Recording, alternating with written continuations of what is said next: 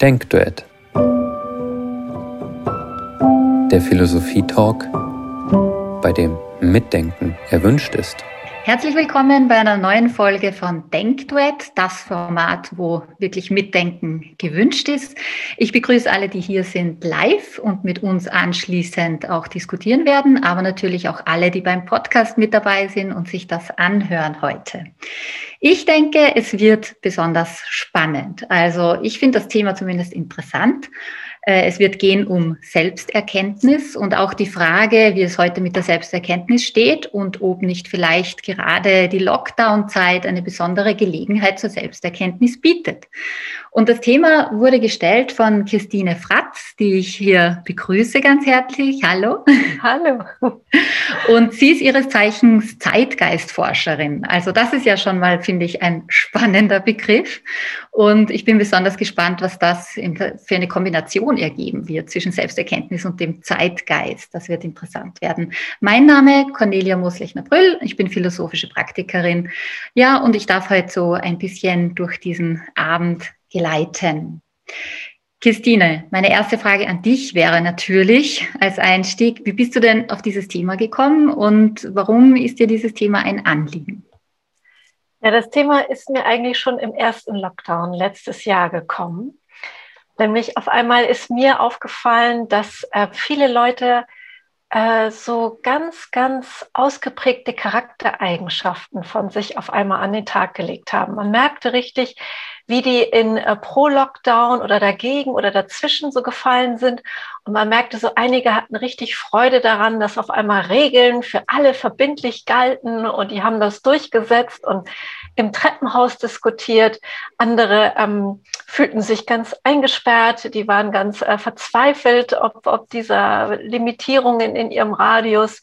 Andere wiederum ähm, fanden es ganz toll, dass sie sich mit der Obrigkeit anlegen konnten. Also ich äh, kenne da wirklich Szenen auf der Straße, wo alte Damen sich mit der Polizei angelegt haben, weil die gesagt haben, sie bleiben nicht zu Hause, das machen sie nicht, sie werden ihnen nicht verbieten lassen, einkaufen zu gehen. Und eine ältere Dame meinte dann, aber Sie können mir gerne den Einkaufswagen hochtragen, wenn Sie mir unbedingt helfen wollen, was er dann auch nicht gemacht hat. Ähm, andere wiederum ähm, haben den Untergang besungen. Witzigerweise haben die das vorher auch schon, nur aufgrund von Arab anderen Parametern. Und wieder andere haben gesagt, die, die, die Welt wird wunderbar, es wird ganz großartig. Ich hatte Anrufe von alten Schulfreunden, ähm, die meinten, dass jetzt äh, die Banken zusammenbrechen und äh, eine neue Zeit anbricht, die gerechter und besser wird. Und da habe ich mir gedacht, ich fand das von meinen phänomenologischen Beobachten extrem, dass dieser erste Lockdown, der ja eigentlich kollektiv für uns erstmal alle das Gleiche bedeutete, aber dann individuell die Leute so in ihren, es kam mir fast so, als würden sie in ihre Kerneigenschaften oder in ihren Kernwesen zerfallen. Einige merkten, dass sie totale Familienmenschen sind. Einige merkten, dass sie ihre Familien eigentlich gar nicht aushalten, wenn sie die mehr als 24 Stunden sehen.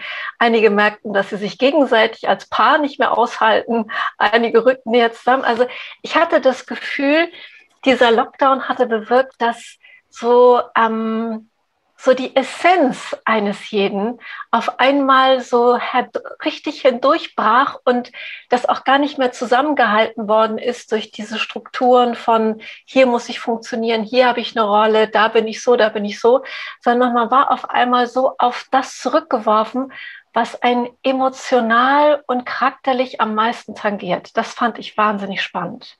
Mhm. Und dann habe ich im Laufe des Lockdowns gemerkt, ist da eine Meldung oder? Nee, nee.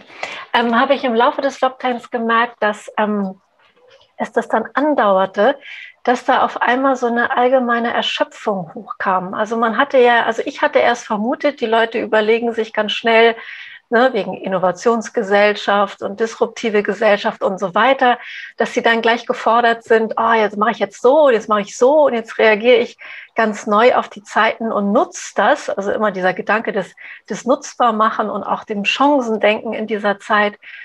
Aber mir fiel auf, und das waren wieder auch empirische Beobachten, dass da eine große Erschöpfung war. Ich merkte, dass so viele haben wirklich alles gegeben, um so bestimmten Lebens- und Zeitgeistversprechen gerecht zu werden. Die haben äh, ihren Fitness gemacht, die haben sich informiert, die haben äh, mit ihren Kindern Homeschooling gemacht. Vorher haben sie auch ihre Kinder immer brav überall hingebracht und irgendwie verrutschte auf einmal dieses Zeitgeistversprechen in dem fortdauernden Pandemie, wofür sie vorher alles gegeben haben und wo sie gedacht haben, wenn ich das linear weiterverfolge, dann werde ich irgendwann dieses Versprechen einlösen. Aber dieses Versprechen fing an zu bröckeln, weil die, ähm, weil auch diejenigen, die im ersten Lockdown beruflich davon nicht so viel mitbekommen haben, dann in der späteren Runde vor Weihnachten auch merkten, dass so Vertriebssysteme und solche Geschäftsmodelle, dass die Welle auch dahin schwappte und dass auf einmal alles nicht mehr funktionierte. Und da war so ein, als würde das Hamsterrad nicht wirklich stehen bleiben, aber man weiß eigentlich nicht mehr, in welche Richtung man läuft. Und ähm, jetzt, jetzt in, in der Zeit, also ich habe das dann weiter beobachtet, dann ist mir aufgefallen, dass jetzt so, so die ersten zarten Ideen kommen, was man eigentlich wirklich mit sich machen möchte. Das ist natürlich viel auf der beruflichen Ebene ausgedrückt, aber was ich interessant finde, ist, dass dadurch dass der finanzielle Aspekt in den meisten Gebieten so unsicher ist im Moment. Auch keiner mehr weiß, ob die Leute das alles noch finanzieren, wenn es irgendwann mal vorbei ist. Jetzt die Idee, womit kann ich irgendwie viel Geld verdienen, ein wenig beiseite rückt und so, und so mir dahin geht, ähm, wie habe ich mich jetzt eigentlich in dem letzten Jahr selber erkannt und wo zieht es mich eigentlich hin, wo ich nicht sofort wieder müde und erschöpft bin. Und das ist, finde ich, den interessanten Gedanken, den ich heute ganz gerne mit dir im Denkduett durchgehen möchte, was ist da eigentlich los, wenn auf einmal als kollektives Erlebnis diese Lebensbereiche, wo man sich für die Zeitgeist und gesellschaftlichen Versprechen gut eingerichtet hat und diese Lebensbereiche durch dieses, diesen Massive Impact von außen, also diese Pandemie, Versprechen in ihren, wie man sie strukturiert und wie man letztendlich das Versprechen auch einlöst. Was passiert da mit einem selber, wenn es auf so vielen Ebenen verrückt? Also erstmal, wie gesagt, komme ich ganz stark an mir selber ran. Ich erkenne eigentlich, wie ich in so einer Situation reagiere. Ich war zum Beispiel der Typ, ich saß sofort im Elfenbeinturm, habe alle Tore geschlossen und habe gedacht, so jetzt Ruhe, erstmal Ruhe, ganz viel Ruhe. Und, ähm, und wie gehe ich mit der Selbsterkenntnis weiter? Und vor allen Dingen auch, was mich auch interessieren würde, auch nachher von den Zuhörern, ähm, haben Sie eine Idee, wo neue Ideen von einem gelungenen Leben oder einem gelingenden Leben in dieser Pandemie gerade aufbrechen, die vielleicht einen großen Einfluss haben, wie wir dann nach der Pandemie anfangen, wieder diese Lebensbereiche zu strukturieren. Mhm, okay, ja, danke, weil jetzt kann ich verstehen sozusagen, aus welcher Ecke du gerade kommst oder was deine Überlegung dabei war. Ein bisschen hängen geblieben bin ich noch, also ich würde es gern äh, lang, ein bisschen langsamer sozusagen angehen, weil ich rausgehört habe und da wollte ich nochmal nachfragen, ob du davon ausgehst, ähm, Karl Jaspers hat das ja so ähnlich formuliert, irgendwie, dass wir, dass das selbst wird an entlang von Krisen oder Grenzsituationen. Und ich habe so ein bisschen das Gefühl gehabt, du denkst, also du hast jetzt auch ähm, äh, beobachtet eventuell, äh, was man so klassisch sagt, ja, in der Krise zeigt sich das wahre Selbst. Also glaubst du, ist das so, dass wenn man in einer, in einer Krise ist, vielleicht auch in einer allgemeinen wie jetzt, dass wir auf uns selbst zurückgeworfen werden und dass dann die Chance größer ist, dass wir uns selbst besser kennenlernen? Ähm, ich, also das ist zumindest das, was ich beobachte. Es ist nicht immer so, dass man das mag, was man da kennenlernt.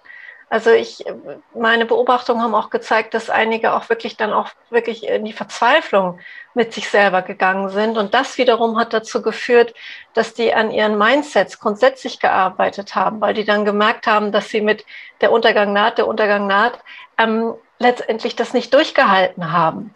Und dann an irgendeinmal der Punkt kam, wo sie switchen mussten, wo sie sozusagen ihr Verhältnis zur Welt neu definieren mussten, um weiterzukommen. Und das ist so die Frage kommt man dann wirklich bei sich selber an? Ist das ich selbst oder ist das letztendlich, ja, wie soll man sagen, oder ist das sozusagen eine Herausforderung, ähm, ein Selbst zu werden, was damit zurechtkommt? Ja, ah, das finde ich eine super spannende Differenzierung. Ja. Ähm, und Also was ich mir nämlich auch frage, was mir auch eingefallen ist zu dem, was du gesagt hast, äh, mit dieser Desillusionierung. Also du hast vom Hamsterrad gesprochen oder das, wofür man normalerweise in einem bestimmten vorgegebenen Pfad und Weg tagtäglich arbeitet, was man versucht zu erfüllen, die Ziele, die man sich steckt. Das hat mich stark erinnert auch an das Mann von Heidegger. Der hat das ja ganz gut mal formuliert. Er hat gesagt, dass wir uns sehr stark von dem Mann, also man muss, man soll, man tut, ja, bis hin zum Mann muss sterben, aber da bin ich nicht unmittelbar betroffen davon, dass wir uns so ich stelle mir das so vor wie Hüllen, also wie wenn wir uns das permanent rundherum wie Zwiebelschalen anlegen. Ja.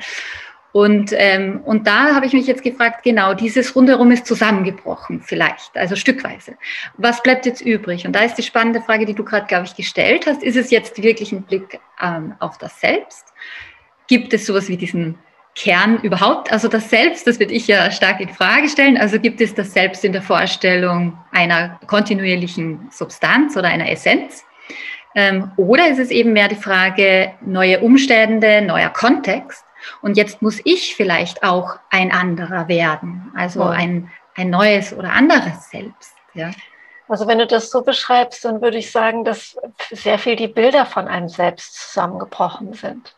Ne, die, die Bilder, die man hat, die man gelernt hat, die Projektionen, die man hat, oder sagen wir mal auch die, die Modelle, die man gelernt hat, wie man äh, Anerkennung eben auch erreicht, wie man in Resonanz geht mit den Strukturen, die vorhanden waren. Was ich in dem Zusammenhang eben noch interessant finde aus Sicht der Zeitgeistforschung, dass wir vor der Pandemie eben einen langen Vorlauf hatten von diesem Coaching-Hype, der sich sehr viel damit beschäftigt hat. Wer bist du? Wer bist du wirklich? Wer willst du wirklich sein?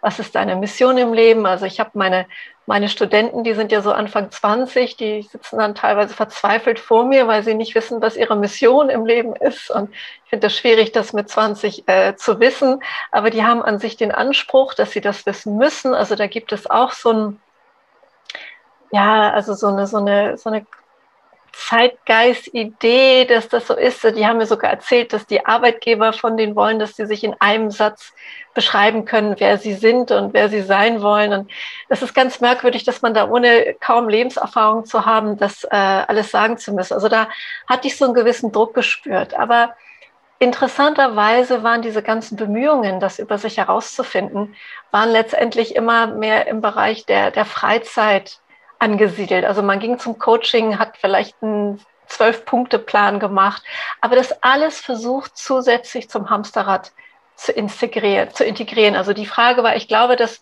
man, es ging oft so weit, dass man versucht hat, das, das gelernte Bild von selbst aufrechtzuerhalten und über die Mission dann vielleicht das gelernte Bild ein Stück weit zu optimieren. Mhm. Und somit blieb man eigentlich immer in so einem Bereich, wo irgendwie alles noch so war. Die wenigsten haben dann wirklich die Reset-Taste gedrückt und haben gesagt, wir machen das jetzt ganz anders, weil das mhm. ging nicht deshalb und deshalb. Mhm. Und jetzt ist aber was gedrückt worden und viele äh, merken einfach, dass es so nicht weitergeht. Und ich glaube, da werden vom ersten Schritt wirklich, dass man erstmal merkt, okay, wie reagiere ich eigentlich? Mir war es eigentlich alles zu doll. Mir war da zu viel Stress oder endlich gibt es mal wieder Regeln oder endlich ähm, äh, müssen alle Masken tragen oder endlich müssen sich die Leute mal wieder an etwas halten. Also da merkt man ja schon mal so ein bisschen, wo der eigene Sog hingeht. Aber was ich ganz spannend finde, ist zu gucken, wir machen uns gerade so viele Vorstellungen, wie das nach der Pandemie weitergeht, ob das zurück zur Normalität geht oder ob wir noch nachhaltiger sein müssen. Also wir glauben immer, also im Moment reden wir sehr viel über diese Metaebene, über diese die globale Idee, wie das weitergehen müsste danach. Aber ich frage mich manchmal, wie diese ganzen Individualerfahrungen dieser Krise, wie die Leute mit diesen Erfahrungen mit sich selbst und mit dem Zerbrechen von den Versprechen für ein gelungenes Leben aus ihrem Lockdown rauskrabbeln und was sie dann eigentlich anfangen zu gestalten, ob man das jetzt überhaupt absehen kann, mit welchen zerbrochenen Träumen und neuen Sehnsüchten und neuen Erkenntnissen von wer will ich eigentlich sein, auch wenn es wieder ein neues Bild ist, ähm, anfangen wieder aufzubauen und zu gestalten. Mhm. Und ich glaube, das ist noch ein ziemlich blinder Fleck. Mhm. Okay, finde ich wahnsinnig spannend. Also das heißt, also mir kommt vor, da sind dann zwei Dimensionen drinnen oder vielleicht Richtungen, in die man denken könnte. Also zunächst hast du, und das interessiert mich sehr, weil du Zeitgeistforscherin bist, natürlich gesprochen von diesem Selbstoptimierungswahn eigentlich schon fast. Ja.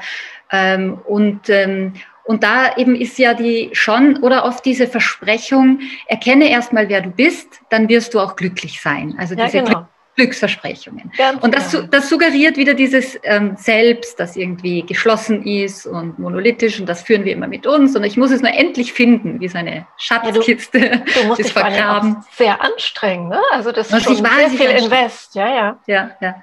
Und, und das Problem, glaube ich, ist aber nun, wenn, sagen wir angenommen, ja, das ist natürlich auch ein Streit in der Philosophie, aber wenn, wenn es sozusagen diese Vorstellung des Selbst als eine, eine dauerhafte Essenz nicht geben würde, dann wäre es eigentlich eine unmögliche Aufgabe, an der wir nur scheitern können. Und ähm, ich finde, ich, ich muss dir ein Zitat sagen, weil das habe ich eben rausgefunden, das fand ich, finde ich ganz spannend. Also diese Selbstbezüglichkeit. Äh, Kierkegaard hat ja gesagt, das Selbst ist das Verhältnis, das sich zu sich selbst verhält. Ähm, ist recht komplex und ähm, zeigt aber schon, es hat diese Selbstreferenzialität, fast zirkulär, die irgendwie schwierig denkbar ist und schon Probleme aufwirft, weil ich persönlich stelle es mir so vor, alles, was ich schon mal erkannt habe, ähm, verändert mich, indem ich es erkenne und gleichzeitig aber bin ich dieses Erkannte und bin nicht mehr dieselbe, die ich vorher war. Also alles sozusagen, was ständig passiert und auch in meinem Prozess des mich Beobachtens verändert mich und ich glaube, ich hätte mich vielleicht gerade gefunden, aber ich bin schon wieder ein Stück weiter. Ja? Also ich mhm. laufe vor mir selbst davon. So, das, das finde ich auch noch so ein Problem. Darum glaube ich, wenn das gar nicht geht, dann ist natürlich der Imperativ und diese Forderung brutal anstrengend und erschöpft uns, denke ich. Ja. Und ähm, das ist schon mal, ja, ja, das ist, das ist, glaube ich, eben ein Problem. Ich glaube, da hast du als Zeitgeistforscherin eben sehr, sehr viel zu sagen. Und ähm, das würde mich noch mehr interessieren, wie du das siehst. Und dann hast du gesagt, ähm, ja, äh, jetzt nach dieser Krise oder der Zeit, wo man sagen kann, jetzt ist das ins Wanken geraten, da würde ich dich gern fragen, dann gibt es zwei Optionen, oder? Also entweder ich schaue jetzt drauf, auf mich wieder, die, wieder diese Frage stelle, äh, wer bin ich wirklich, etc., diese Fragen, die wir schon kennen. Oder ich kann sagen, Moment, ist es nicht vielleicht das Außen und waren es nicht die Umstände und die Versprechungen und das, wonach ich gestrebt habe, das irgendwie schief ist. Also diese Bilder, die, die durch Kultur, Sozialisierung und so weiter ähm, auf mich projiziert werden und die ich annehme. Das mhm. sind zwei unterschiedliche Blickrichtungen, glaube ich. Mhm. Ja, spannend, sehr spannend, Cornelia. Also, um mal darauf einzugehen, ich, ich denke, dass das, dass das Hamsterrad sich selbst zu finden bleibt. Und es ist genau, es wird genau auch aus den Gründen so unerfüllt bleiben, die du so schön eben beschrieben hast, auch mit Kierkegaard und mit, dein, mit deinen Thesen. Aber ich denke, dass es trotzdem nicht äh, ein Grund ist, dass man daran verzweifelt, selbst wenn es einem bewusst wird. Und ich glaube nicht, dass das flächendeckend bewusst wird. Ich glaube, der Gedanke wäre einfach für die meisten wirklich, das wäre ganz schrecklich für die meisten Zeitgeistteilnehmer, wenn ihnen das bewusst wäre in der, in der Tragweite. Aber ich denke, dass dieses, diese Weiterentwicklung, also dass ich denke, ich habe mich gefunden, aber ich bin nur ein Stückchen weitergekommen. Ich, ich glaube, das ist schon ganz viel. Und ich, ich glaube, diese Idee, dass man sich irgendwann gefunden hat, dass, dieses Momentum, dass man angekommen ist, ich, ich glaube, das ist sowieso in jeglicher Hinsicht individuell und kollektiv eine ewige Utopie. Und ich denke, wir müssen uns immer gucken, wo sich das äh, Individuum wegentwickelt hat. Dass das vielleicht das ist, was wir zelebrieren, was wir feiern und wir wo Ole Ole für rufen können. Weil das, wo sie herkommen, ist ja dann irgendwie etwas, was für sie nicht mehr funktioniert. Und was für sie nicht mehr funktioniert, ist vielleicht auch ein Ausdruck, was kollektiv nicht funktioniert. Und damit ist ja letztendlich dieses ewige Moment, sich selbst finden zu wollen, aber immer nur ein Stückchen weiterzukommen, ist ja doch eigentlich schon ähm, ein, ein, ein evolutionäres Wandlungsmysterium, ohne dass wir wirklich ankommen. Und in diesem Wandlung, in diesem evolutionären Wandel, dass wir das verlassen, wo wir herkommen, dass wir erkennen, dass das nicht mehr dienlich ist, dass das vorbei ist, dass die Zeit vorbei ist, dass aus der Zeit gefallen ist, was auch immer. Es gibt so viele schöne Begriffe dafür, dass das eigentlich die Erkenntnis ist. und dass wir unserem Selbst erlauben, uns neue Bilder von uns zu erschaffen, die uns, sagen wir mal, zyklisch, evolutionär, sowohl individuell als kulturell äh, äh weiter, weiter äh, vorantreiben. Und dass wir das erkennen als eine gewisse Form von Entwicklungsgroßzügigkeit, ohne den Anspruch zu haben, dass wir uns wirklich selbst jemals gefunden zu haben. Mhm. Und ähm, empirisch würde ich sagen, gibt es wirklich viele, die aus diesem Erschöpfungsmodus, aus dem sie kommen, ein großes Bedürfnis empfinden, sich selbst zu helfen und darüber dann auch wieder anderen zu helfen. Also da schwappt wieder diese Selbstoptimierung, die in dieser Erschöpfung mündet, wieder dahin hinüber, dass sozusagen, okay, das hat mir nicht gut getan, in welchen Pegel muss ich rein und wie kann ich andere Leute davon mitnehmen? Also du hast ja auch sozusagen, wenn du diese kleinen Schritte der, ja, wir können es ja gar nicht mehr Selbsterkenntnis nennen, also diese kleinen Schritte der, der äh, Selbstneubebilderung, sage ich mal, machst, kannst du ja auch immer wieder was aussenden und andere Leute ja auch wieder inspirieren, sich neu zu bebildern. Und, ähm, und das allein zu beobachten, hat ja sehr viel mit, mit Zeitgeistdynamik zu tun. Und ich lege immer den Begriff darüber der sogenannten Entwicklungsgroßzügigkeit es geht gar nicht darum, dass alles richtig ist, dass alles gleich perfekt machen, dass man irgendwo angekommen ist. Alle sind vernünftig, alle haben sich erkannt, alle sind äh, perfekt selbst erkannt, ähm, sondern es geht darum, dass wir weiter anfangen, Bilder in Frage zu stellen und uns neue Bilder zu bauen, die ein Stück weit, hm, sagen wir mal, nicht klüger, aber ein Stück weit ein, ein Fünkchen weiterentwickelt sind als das Bild, was wir davor hatten. Ich glaube, ich glaube, mehr können wir nicht erwarten. Und ich glaube, dass, äh, du hast das so schön gesagt, diese Selbstoptimierung davor, das ist, ist ein riesiges Kreisen um sich selbst. Und das ist wahnsinnig ermüdend. Und vielleicht ist das auch ein Teil dieser Ermüdung. Das ist ein interessanter Punkt, was du sagst. Dass das, mhm. ähm, und dadurch kann es sein, wie gesagt, dass diese Erschöpfung, die viele empfinden, in dieser Fürsorge mit eingeht, die Fürsorge für sich selbst, die sie eben auch aussenden wollen. Das gilt es zu beobachten. Also ich finde das mhm. gerade sehr spannend. Mhm.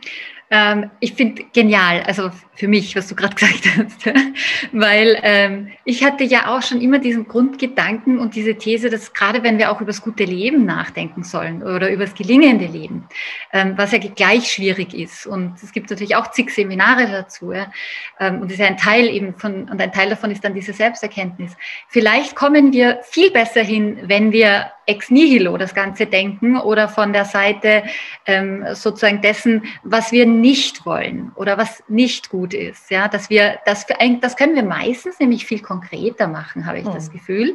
Also, äh, was uns definitiv schadet oder uns nicht weiterbringt und so weiter. Und da gibt es ja auch diese Idee in der Philosophie der negativen Theologie, so ähnlich sehe ich das, also dass man Gott nicht positiv definieren kann, weil er natürlich göttlich ist und sich den menschlichen Kategorien entzieht, sondern dass ich eigentlich nur sagen kann, was Gott nicht ist. Ja. Und ich fand das jetzt spannend, äh, dass ich, das ist nämlich da, ich würde es natürlich viel kultureller sehen und kontextueller, aber dass ich jeweils pro Lebensphase und auch in dieser Krise und in dieser Situation sagen kann, das möchte ich jetzt nicht oder eben so möchte ich nicht sein. Und dann kann ich auch natürlich daran arbeiten oder kann ein neues Selbst vielleicht entwerfen, das angemessen oder an die Situation ähm, ähm, entsteht. Oder du hast das Bild genannt. Ja? ja. Und ich finde eben auch beim Bild, also ich, man müsste es dann aber auch so verstehen für mich, ähm, das muss ich auch wahrscheinlich irgendwann mal wieder loslassen können. Also auch ja. Das, ja, das, das, genau, das ist eben immer im Prozess. Und Aber vielleicht, wer, ja? ja? vielleicht noch ganz kurz nur ein, also philosophiegeschichtlich finde ich das nämlich auch total interessant, weil ich finde, dass wir beide Ansätze ja schon seit der Antike haben, ähm, weil, also ist ja ein antikes Thema, stand schon beim Orakel von Delphi, am Eingangsportal Erkenne dich selbst, aber auch da gab es schon diese beiden Zugänge, also bei Platon die Suche nach der Wahrheit, nach dem Absoluten und der absoluten Wahrheit ähm, und das auch natürlich dann, was das Selbst betrifft. Und bei, aber eher bei den Stoikern und Epikureern finde ich eine andere Variante, wo es auch um das wirklich angemessene Handeln geht. Also ganz stark handlungsorientiert und auch eine stark ethische Komponente. Aber, ähm, wie soll ich sagen, nicht zum Absoluten hingerichtet, sondern eben als Lebenskunst ähm, gedacht. Und das ist ja etwas, worauf dann später auch Foucault mit der Sorge äh, für sich oder für das Selbst und den Selbsttechniken Bezug nimmt. Also wir haben eigentlich vom Ursprung her, finde ich, schon diese beiden Möglichkeiten oder Traditionen, die wir jetzt gerade besprochen haben. Und dann frage ich mich, wir hängen doch sehr an der ersten, bei dieser Selbstoptimierungsgeschichte, Glücksversprechern oder all dem, was so am Markt auch geboten wird, habe ich das Gefühl, dass wir eher an dieser ersten Selbstvariante stark hängen.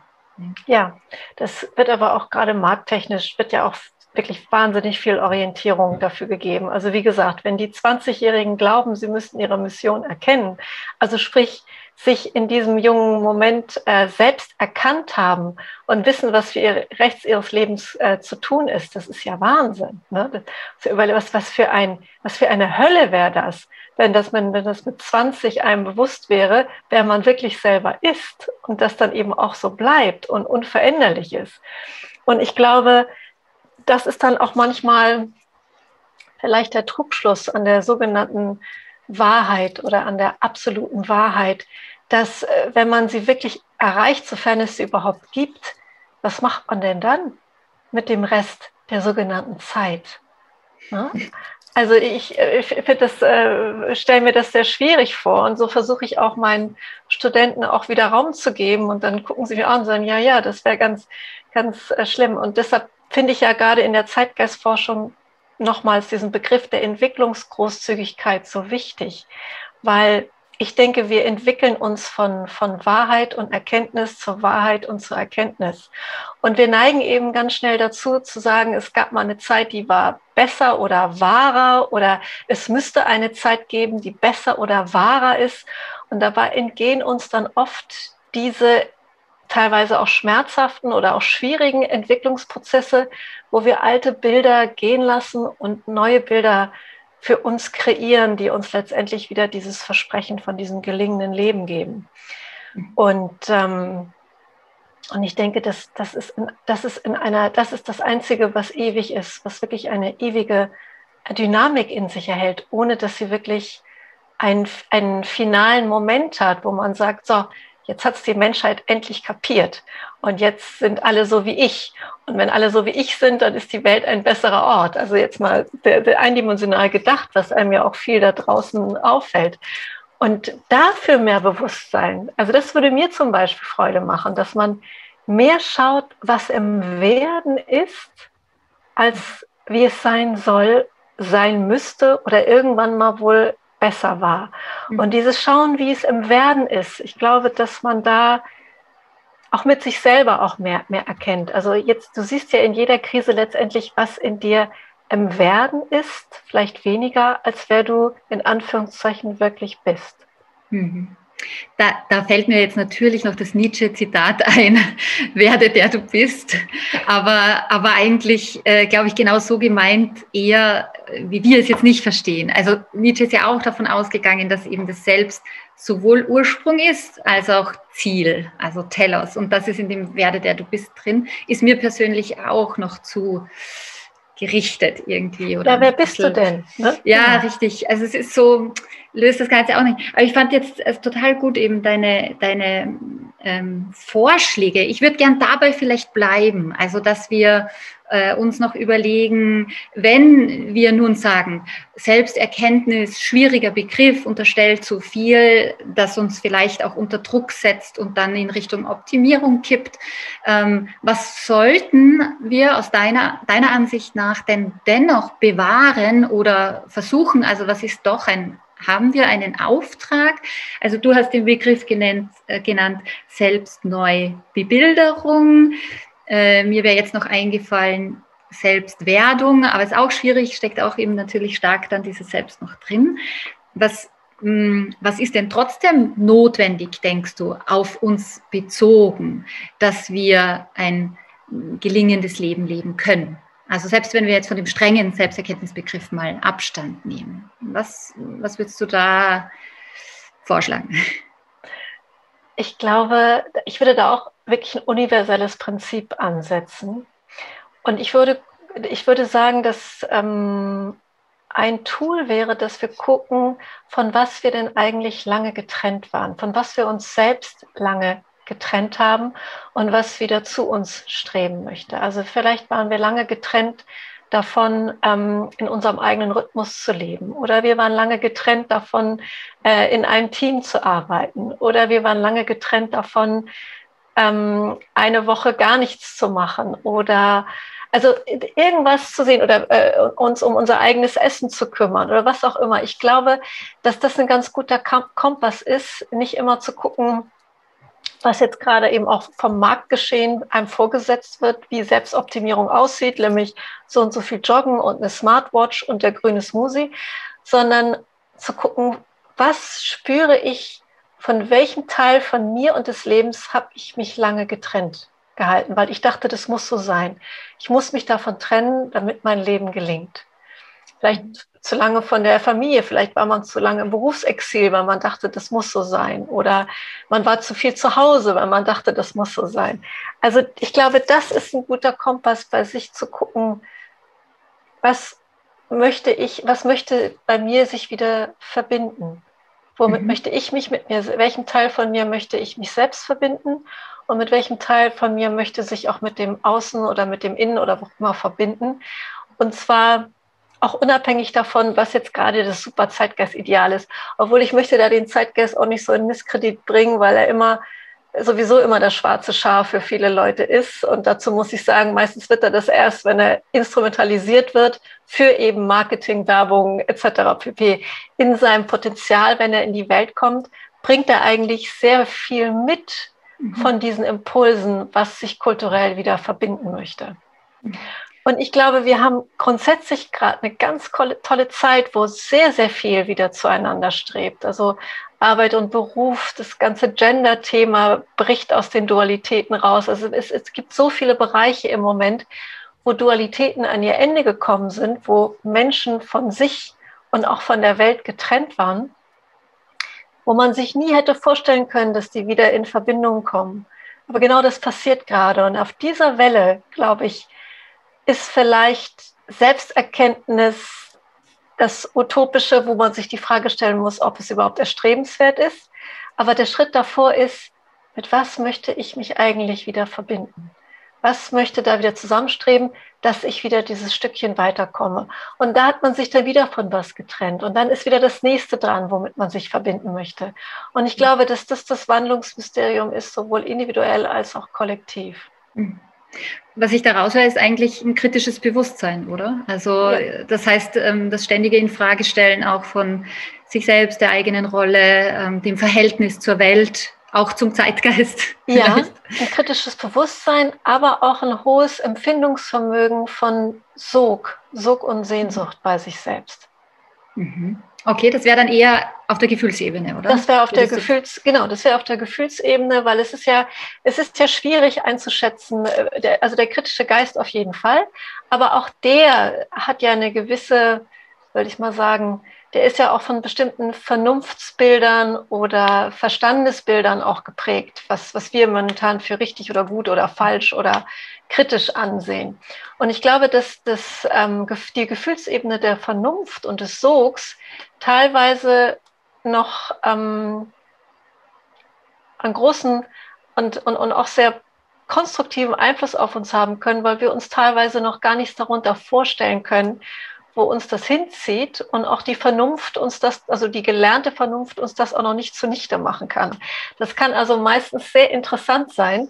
Und das ist ja auch etwas, was man in der Pandemie auch beobachtet, dass Sehnsucht und Sog entsteht. Und es ist für einen Moment interessenbereinigt von der Vernunft und dem Hamsterrad. Und das wiederum ist ja auch eine große Chance, an den nächsten Entwicklungszyklus von sich selber heranzukommen, den man sich vorher hätte gar nicht vorstellen können. Ich finde das ein geniales Schlusswort, Christine. und zwar, wir geben jetzt mit und wieder als Aufgabe, aber bitte nicht zu streng verstanden, dass man sich mehr in Richtung Sehnsucht und Sog die Aufmerksamkeit zumindest darauf richten sollte. Nicht als so strengen Imperativ, weil ich glaube, von denen wollten wir uns heute ja ein Stück weit verabschieden, von den Imperativen. Aber das sind schon mal andere und alternative Begriffe. Also das finde ich interessant, also von der Seite her das mal zu denken. Christine, vielen, vielen Dank für deinen Impuls und deinen Input. Dankeschön. Ich verabschiede mich an dieser Stelle von den Podcast-Zuhörern und Zuhörerinnen. Empfehlen Sie uns bitte gerne weiter, den Podcast natürlich abonnieren. Ich darf aber noch das nächste Thema ankündigen. Das wird am 16.03. wird es den Live-Talk geben mit Christoph Quach und Nikolaus Dirks zum Thema Demokratie. Auch natürlich was Aktuelles, auch in Kombination mit der sogenannten Corona-Krise. Da gibt es sicher einiges ähm, dazu zu sagen. Danke fürs Zuhören und bis zum nächsten Mal.